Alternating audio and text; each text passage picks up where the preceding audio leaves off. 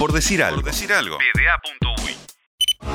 Y seguimos comunicado tras comunicado, en este caso un comunicado de la Secretaría Nacional de Deporte el 17 de diciembre, o sea, ayer, eh, con un punto que dice, se exhorta a continuar realizando actividad física y deportiva al aire libre, en forma individual o colectiva, como se venía realizando por habilitación oportunamente resuelta, pero eh, también se aclara, como ya había adelantado el presidente, que eh, sin vestuarios se pueden utilizar clubes, gimnasios, plazas de deporte bajo techo en actividad física individual y sin contacto. Queda bastante claro lo que esto significa para, por ejemplo, eh, gimnasios donde la gente va a recrearse, una, cuestión de actividad de tiempo libre, pero eh, teníamos ganas nosotros de aclarar un poquito más eh, cómo va a seguir el deporte federado y para eso estamos en contacto con Eduardo Ulloa, coordinador del área de deporte federado de la Secretaría Nacional de Deporte. ¿Cómo te va, Eduardo? Buenas tardes. Un saludo para todos por ahí. Bueno, muchas gracias por, por estar en contacto con nosotros. Queríamos conocer un poquito cómo eh, esta, esta nueva habilitación a hacer eh, ejercicio bajo techo eh, afecta o no por el momento al deporte federado y también cruzando esto con el hecho de que no se pueden celebrar espectáculos públicos a partir del 21 de diciembre y los espectáculos deportivos son considerados como tales. Claro. Sí, afecta un poco el transcurso de, a ver, si bien los campeonatos ya venían todos terminando, alguno quedó, va a quedar medio colgado. Por ejemplo, el voleibol, el handball, que ya estaba en semifinales, y obviamente el, el básquetbol, que es un poco más el que tiene más más importancia y, tiene más, este después el tema del corte allá en, el, ante la arena, eso que eso está quedó colgado. La idea es que vuelva después del 10 de enero con el sistema de la burbuja, que ya se estuvo hablando con la federación pero bueno, básicamente va por ese lado. Bien, o sea que eh, no, no, no es esto una gran novedad en cuanto, por ejemplo, a los campeonatos, como vos decías, voleibol, handball, futsal, que se tuvieron que detener luego de que se suspendiera la actividad bajo techo. Exacto. Esos podrán seguir entrenando, básicamente al aire libre, pero bueno, adentro sabemos que no pueden jugar, salvo algo de técnica individual. El otro día me preguntaban, me decía, pero un jugador de básquetbol puede ir al club a tirar solo o con otra persona, y sí dos personas frente al aro, es, lógico que si se cuida no tienen ningún problema ni lo que no pueden hacer es un partido dentro del gimnasio, eso está, está claro en el comunicado. Claro, no, no se puede tener el contacto físico, o sea que tampoco, si, si son dos no pueden ponerse a jugar un uno contra uno, por ejemplo. Exacto.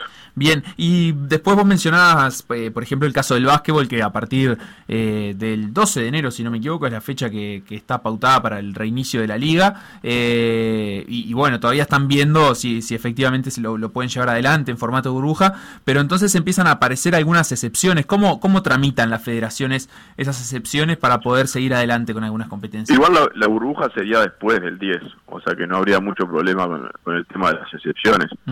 Así que días más, días menos, este, tampoco no, le va a cambiar ni a la federación ni a nosotros este, la vida, así que bueno, será después del 10, del, 12, no me acuerdo ahora de memoria cómo, cómo cae el calendario, pero va a ser seguro después del 10. Lo único que podía llegar a entrar en la excepción era la, chance de jugar la Copa, la, la Champions League, sí. Eh, que había una fecha que se podía jugar acá en el Antel Arena. Sí, que disputarían Peñarol y Aguada. Sí, exacto. Que eso también sería una burbuja. Y bueno, eso sería lo único que habría que tratar de... Si, se define, que entrara en la excepción. Pero bueno, todavía no está definido. Hace un rato hablé con Ricardo Bairo y bueno, están viendo un poco a ver si, se haría o no, si se cambiaría, se cambiaría la fecha este, para más adelante. Así que bueno, seguimos trabajando igual de todas formas. Este, todavía estaba medio verde y en, y en, y en charlas y bueno, pensando un poco dándole forma, pero bueno, sí, tenemos bien claro que tiene que ser una burbuja, seguramente en el, en el interior, y también es verdad que esas burbujas prácticamente no están en contacto con lo que es el, la vida real, ¿no? Porque llegan llegan al aeropuerto, se suben a una transfer, se van a un hotel o donde se vayan a quedar, que tienen que ser alojados, juegan, terminan los dos, tres días de campeonato y después se van. Como que tampoco, si sale bien y hacen lo, tienen, lo que tienen que hacer, no están en contacto con, absolutamente más nada que, las personas que juegan ese partido, ¿no? Claro, las, fechas colaboran porque se supone que es un momento del año donde ya todo se, se va redondeando y se va terminando y lo que bueno, lo que no se pudo terminar es natural, eh, excepto en la actividad profesional, tal vez que son los que sí tienen una, un, compromisos comerciales o de contrato incluso para terminar competencias, es natural que, no se termine este año. Pero había una situación también muy particular que es la de la selección uruguaya de handball masculino, eh, que bueno, estaban ellos tramitando, eh, según conversábamos ayer con Jorge Botejara, el entrenador, la posibilidad de volver a entrenar bajo techo porque se están preparando para disputar su primer mundial. ¿Eso lo, tramitaron también con la Secretaría Nacional de Deporte? ¿Es algo que se, se puede conseguir, una excepción de este tipo? Sí, sí, eso ya se habló. Este, se habló con Salud Pública, está directamente Sebastián Bausá con eso, sé que lo habló con, con Salinas, sé que lo habló con Álvaro Delgado también, eh, obviamente por ser una selección nacional y, por ir a jugar un mundial, este, con la importancia que tiene, este, obviamente que se va a hacer la excepción y, no va a haber no haber problema creo que sería en el gimnasio del colegio alemán. Este, había dos o tres opciones, creo que al final el alemán, no sé, sé que estaba Sebastián hoy con eso, un poco a llevar ahí la conveniencia de tanto de la federación como como del colegio, ¿no? Porque eso hay, que alquilarlo y hay que buscarle la vuelta al horario, pero en eso no, no va a haber problema. En la cancha abierta de ese mismo colegio están entrenando hasta, ahora, pero bueno, también tiene Alemán su, su cancha cerrada, que es bastante nueva, eh, se, se, construyó en los últimos tiempos. Exacto, habría que ver el tema de horarios, no, no sé si el colegio va a cerrar ahora o no, pero bueno, toda la idea es que sí, que, que, se, que se haga la excepción. Y incluso también se pensó este, en hacer una burbuja unos días antes este, de ir al Mundial que queden tipo concentrados. Como va a ser el mismo grupo, no habría mucho problema y ahí ya aprovechan a hacer los hisopados que tienen que hacer y bueno, si, si todo sale bien, si, irían todos este, con los test verdes, por, por decirlo de alguna manera, bien sanos para, para entrar a Egipto sin ningún problema.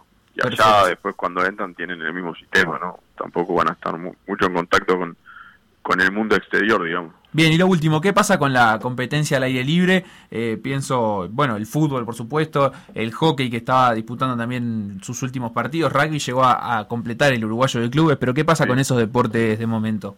Y hasta el domingo van a jugar, después ya no, por el tema del, al ser espectáculos públicos, por, por más que suene medio consonante porque no tienen público, pero bueno, son espectáculos públicos porque mueven y, y aglomeran gente, entonces digo, por esa, por esa parte desde el 21 quedan suspendidos hasta el 10 de enero.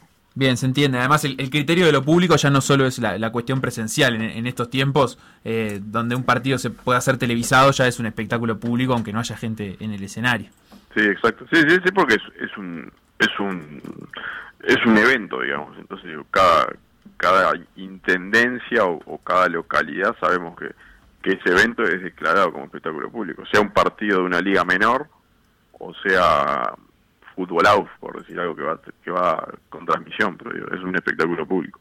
Eduardo Ulloa, coordinador del área de deportes federados, muchísimas gracias por, por estos minutos. No, muchas gracias a ustedes y a las órdenes. Por decir algo. Por decir algo. Seguinos en Facebook, Instagram, Twitter o Spotify. Radio.